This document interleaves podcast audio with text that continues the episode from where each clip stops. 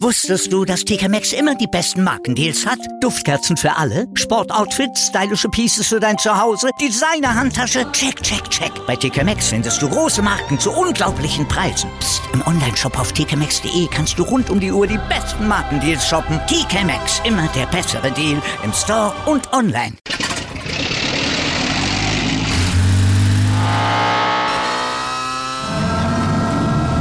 Von 0 auf 100. Aral feiert 100 Jahre mit über 100.000 Gewinnen. Zum Beispiel ein Jahr frei tanken. Jetzt ein Dankeschön, rubbellos zu jedem Einkauf. Alle Infos auf aral.de. Aral, alles super. Noch ist es nicht final entschieden, aber die Anzeichen verdichten sich, dass äh, Kevin Prince Boateng noch ein Jahr bei Hertha dranhängen wird. Spielt er dann in der A-Mannschaft oder im Metaverse-Team der Hertha? Ja, also wer da heiraten kann, ne, also äh, der kann da auch Fußball spielen. Aber äh, wir wissen es stand jetzt auch nicht, ob er zum Beispiel in Kryptowährung bezahlt wird oder altmodisch in Euro. Aber Malte, wir wissen, was wir heute für euch vorbereitet haben. Natürlich, wir schauen auf den vielleicht einzigen Gewinner der bisherigen Nations League Spiele aus deutscher Sicht. Wir berichten von gebremster Euphorie und ja, vielleicht schon ein bisschen Panikstimmung im Stall von Ferrari und wir stellen euch den vielleicht schnellsten American Footballer aller Zeiten vor. Guten Morgen also. Zustand jetzt, eurem ersten Sportpodcast des Tages, unterstützt vom Sportinformationsdienst SID. Ich bin Andreas Wurm. Und ich bin Malte Asmus und wir würden uns freuen, wenn ihr uns liked, besternt, rezensiert und natürlich abonniert und weitersagt, dass man uns überall hören kann, wo es Podcasts gibt. Und jetzt geht's los mit unserem neuen Newsblock. Der wird werktäglich um 9, um 12, um 17 und um 20 Uhr auf den neuesten Stand jetzt gebracht. Ihr könnt uns also den ganzen Tag über hören bis zum Abend. Macht das gerne. Darüber spricht heute die Sportwelt. Stand jetzt. jetzt. Die Themen des Tages im ersten Sportpodcast des Tages. Stand, Stand, Stand, Stand. Jetzt. Mit Andreas Worm und Malte Asmus auf mein Sportpodcast.de. Analyse. Viele Gewinner gibt es ja Stand jetzt in der Nations League bei den bisherigen Spielen nicht. International, aber vor allem auch in der deutschen Mannschaft, ne? Nö, viele nicht, aber einen auf jeden Fall. Ich würde mal sagen, Jonas Hofmann, den Gladbacher, den kann man da schon nennen, obwohl er ja gegen Ungarn, ja gut, da hätte er den Sieg dann eigentlich auch klar machen können. Den hat er auf dem Fuß, ja. hat verzogen, aber er ist trotzdem, stand jetzt treffsicherster Spieler im Flickteam, hat in den letzten vier Länderspielen dreimal getroffen und dürfte, wenn er sich nicht verletzt, das Ticket für die WM schon mal fest in der Tasche haben. Ja, der hat mich persönlich auch überzeugt, noch dazu ein sehr bescheidener Kerl und ähm, ich, ich mag ihn sehr, sehr gerne. Ähm, ja, vor allem ist er, er ist auch sehr, sehr vielseitig, vielseitig einsetzbar. Ne? Es, er ist ein super Allrounder, der kann offensiv glänzen, der kann Tore schießen, wie er es ja jetzt mehrfach gezeigt hat, kann aber auch überzeugend den rechten Außenverteidiger geben. Ähm, auf dem Posten wäre er, ja, wie soll ich sagen, also eine ziemlich gute Verlegenheitslösung vielleicht, ja. Genau wie auch in der Zentrale. Obwohl er in der rechten Offensive, äh, er sich natürlich generell wohler fühlt. Das ist so, so eine angestammte Position bei ihm und mhm. äh, da hängt, glaube ich, sein fußballerisches Herz ein bisschen dran.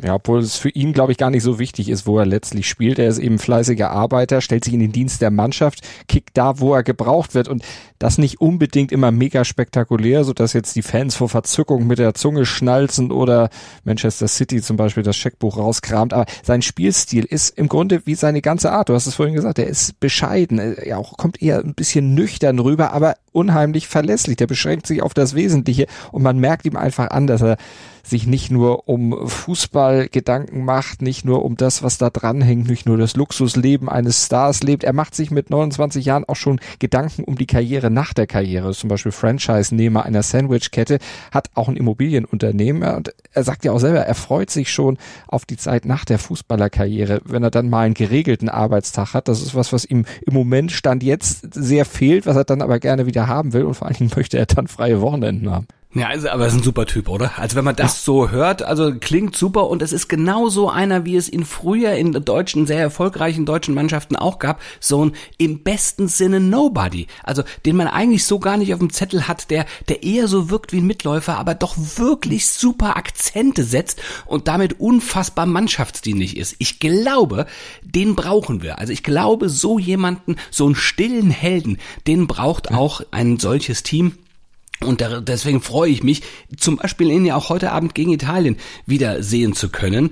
Und ähm, ja, also bei der Weltmeisterschaft, also da wird er sich, ich, ich gehe davon aus, dass er dabei ist, und da wird er sich natürlich voll in den Dienst der deutschen Nationalmannschaft stellen und ähm, wird da bestimmt auch einer der Gewinner sein. Also wenn er selbst, äh, wenn er so offensiv ähm, weiter bleibt, also wenn er sein Spiel weiter so macht und so effektiv ist, obwohl er, bleiben wir mal bei der Vokabel, offensiv, er würde das offensiv, und das ist eben sein Wesen, so nie formulieren. So ein bisschen wie der Friesen Allemau, ne? Dieter Eils. ja, genau, ganz genau. Ja, ja, so ist es. Top-Thema.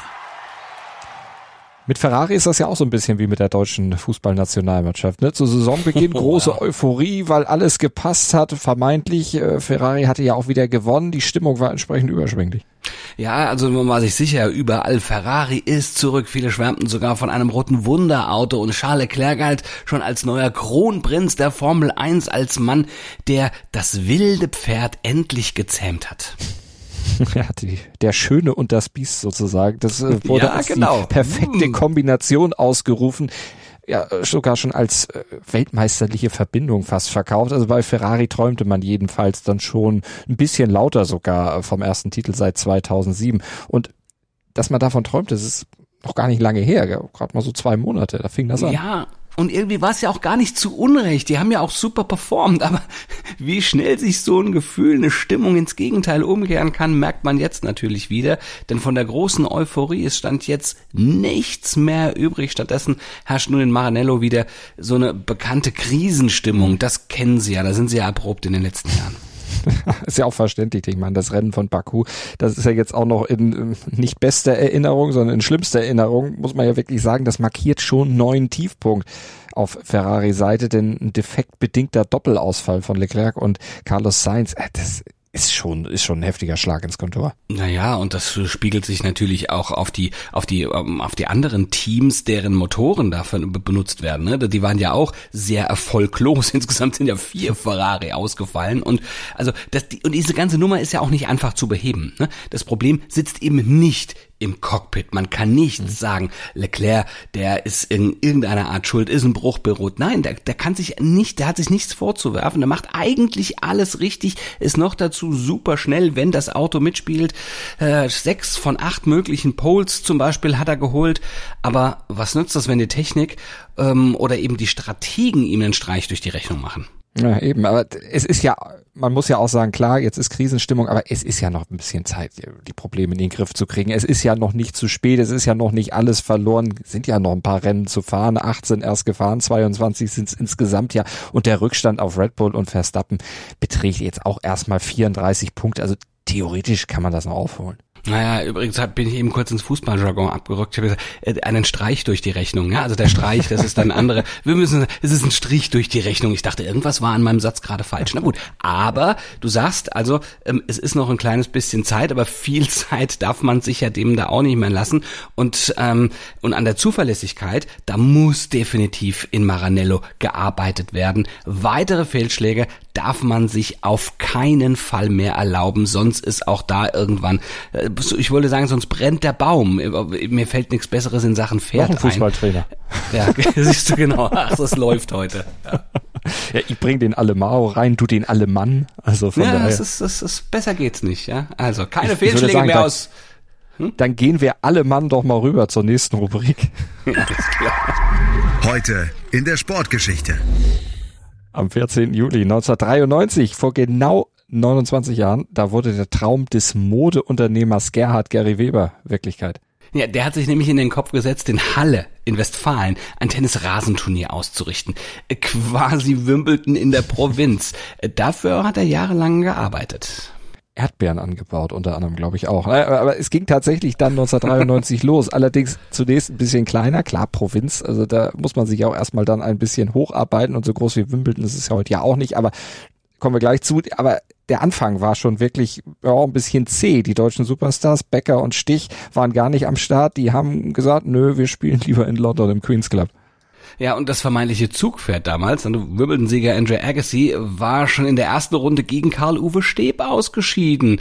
Äh, also das ist, so erinnert quasi höchstens der Dauerregen an das große Vorbild an Wimbledon. Ja. Aber trotzdem, man hat damals schon gemerkt, das Turnier hatte Potenzial. Das hatte vor allem auch der Turniersieger bei der Premiere erkannt. Der Franzose Henri Leconte, der schlug im Finale ja André Medvedev und schwärmte hinterher. Bisher gab es ein Wimbledon, nun gibt es zwei. Klar, wenn man gewinnt, findet man alles gut. Ebenso. Und er sollte Recht behalten, ja. Auch die Entwicklung des Events schritt rasch voran. Das Stadion, das hat ein Dach bekommen. Das Turnier wurde 1994 dann auch mit dem ersten deutschen Sieger sozusagen dann auch belohnt. Das war dann auch Michael Stich. Auch Boris Becker gab sich dort die Ehre. Ja, und mittlerweile ist Roger Federer mit zehn Titeln der Rekordsieger und auch unter neuem Namen, heißt ja nicht mehr Gary Weber Open. Ähm, und trotz einer Corona-Pause ist das ganze Turnier natürlich aus dem Kalender der ATP gar nicht mehr wegzudenken. Aktuell läuft's ja auch in dieser Woche wieder. Analyse. Malte, wir müssen noch über Warren Allen sprechen, ne? Einen der schnellsten Hürdensprinter aller Zeiten. Der lief am Wochenende ähm, die drittbeste Zeit, die jemals über 110 Meter Hürden jemals gelaufen wurde. Ja, krasse Zeit. Beim Grand Prix in New York rannte er in 12,84. Das ist nur 0,04 Sekunden über dem Weltrekord. Und bei diesem Lauf, da hängte Devin Allen auch Grant Holloway ab. Das ist ja immerhin der Weltmeister, der ist Silbermedaillengewinner bei Olympia in Tokio und der zweitschnellste aller Zeiten. Also den hat er in diesem Rennen zumindest mal geschlagen. Ja, und das Kuriose an, an diesem Devon Allen ist, dass er zweigleisig fährt. Also sich nicht ja. nur für Leichtathletik interessiert und sich darauf konzentriert, und zwar mit Bravour, sondern parallel auch noch an seiner Football-Karriere arbeitet.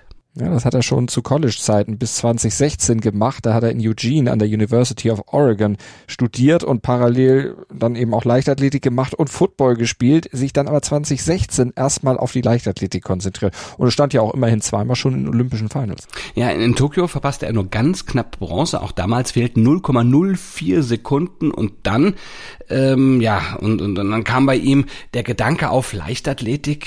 Oh, Habe ich jetzt lang genug gemacht, ne? Jetzt konzentriere ich mich mal mal aufs Ei. Jetzt spiele ich mal Football. Ja. Ja, hat sich als Wide Receiver einen Vertrag bei den Philadelphia Eagles gesichert, hat den unterschrieben für drei Jahre und sich da die Grundlagen dann auch für seine geplante letzte Leichtathletik-Saison erstmal geholt. In der will er sich jetzt über die US Trials nochmal für die WM im Juli qualifizieren, dann dort starten und zwei Tage nach Ende der WM will er dann mit den Eagles ins Trainingscamp ziehen und sich dann auch für einen festen Platz im NFL-Kader empfehlen und für 800.000 Dollar Jahresgage, die kriegt er aber nur, wenn er auch wirklich in das Team dann reinrückt. Herrlich, oder? Man, man darf gespannt sein, ob dieser Jobwechsel dann für ihn, um mal im Bild zu bleiben, nicht vielleicht doch eine zu große Hürde darstellt. Das bringt der Sporttag. Stand jetzt. Naja, Fußball satt, ne? Gibt's auch heute wieder vor allem mit der deutschen Fußballnationalmannschaft im Fokus nach drei Unentschieden soll ja im Grunde muss es so sein, heute ab 20.45 Uhr im Nations League Klassiker gegen Italien in Gladbach ein WM-Zeichen gesetzt werden. Ein Ausrufezeichen darf es auch sein. Außerdem duellieren sich Neuseeland und Costa Rica in Katar ab 20 Uhr um das letzte offene WM-Ticket und das bringt einem dann einen Platz in der deutschen Gruppe. Mhm, und im Basketball geht's auch hoch her. Da steht Herausforderer der Bayern, äh, der FC Bayern München, die Baskets gegen Alba Berlin zu Hause im Auditorium unter Zugzwang. Ab 18 Uhr startet das zweite Finalspiel in der BBL um den Meistertitel. Alba liegt in der Serie nach einem 1 zu 0 Heimsieg oder nach einem Heimsieg mit 1 zu 0 vorn. Das wird spannend. Ja, und mehr Infos zu alledem gibt's natürlich beim Sportradio Deutschland. Die halten euch da ganz aktuell auf dem Laufenden im Webstream auf sportradio-deutschland.de oder über DAB+. Und wenn ihr morgen auch wieder einen knarrenden Stuhl hören wollt, Ja, dann schaltet ein, denn wir sind ab 7.07 Uhr wieder für euch da. Ja, da muss ich aber mal hier mit dem Ausstatter sprechen. Das geht ja so mal gar nicht, ja. Im Podcatcher Siegt da etwa Wahl. einer an deinem Stuhl? Ja, möglicherweise. Also jetzt erstmal quietscht einer an meinem Stuhl, aber vielleicht ist das auch, sägt er jetzt auch bald. Malte, ähm, vielleicht müssen wir den Moment jetzt genießen. Man weiß nie. du hast meine vollste Rückendeckung. Okay, bring mir Öl, bring mir Öl. Und ich hoffe, er hat auch eure vollste Rückendeckung und wir haben beide eure Rückendeckung und ihr hört weiter rein, denkt ans Abonnieren und ans Bewerten und dann hören wir uns natürlich morgen wieder. Andreas ölt dann noch seinen Stuhl bis dahin, dann ist es vielleicht auch ein bisschen leiser.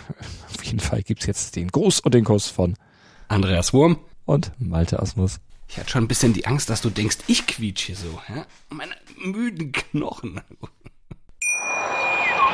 Wusstest du, dass TK Maxx immer die besten Markendeals hat? Duftkerzen für alle, Sportoutfits, stylische Pieces für dein Zuhause, Designer-Handtasche, check, check, check. Bei TK Maxx findest du große Marken zu unglaublichen Preisen. Psst. im Onlineshop auf tkmaxx.de kannst du rund um die Uhr die besten Markendeals shoppen. TK Maxx, immer der bessere Deal im Store und online. Wieder live von ihrem Toyota-Partner mit diesem Leasing-Auftakt. Der neue Toyota Jahreshybrid. Ab 179 Euro im Monat. Ohne Anzahlung. Seine Sicherheitsassistenten laufen mit. Und ja, ab ins Netz mit voller Konnektivität. Auch am Start die Toyota Team Deutschland Sondermodelle. Ohne Anzahlung geht's in die nächste Runde. Jetzt los sprinten zu ihrem Toyota-Partner.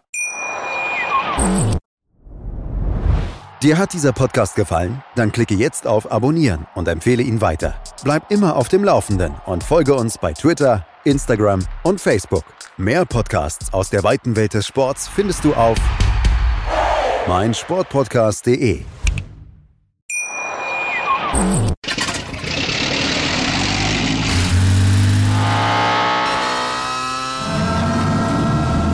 0 auf 100. Aral feiert 100 Jahre mit über 100.000 Gewinnen. Zum Beispiel ein Jahr frei tanken. Jetzt ein Dankeschön, rubbellos zu jedem Einkauf. Alle Infos auf aral.de. Aral, alles super.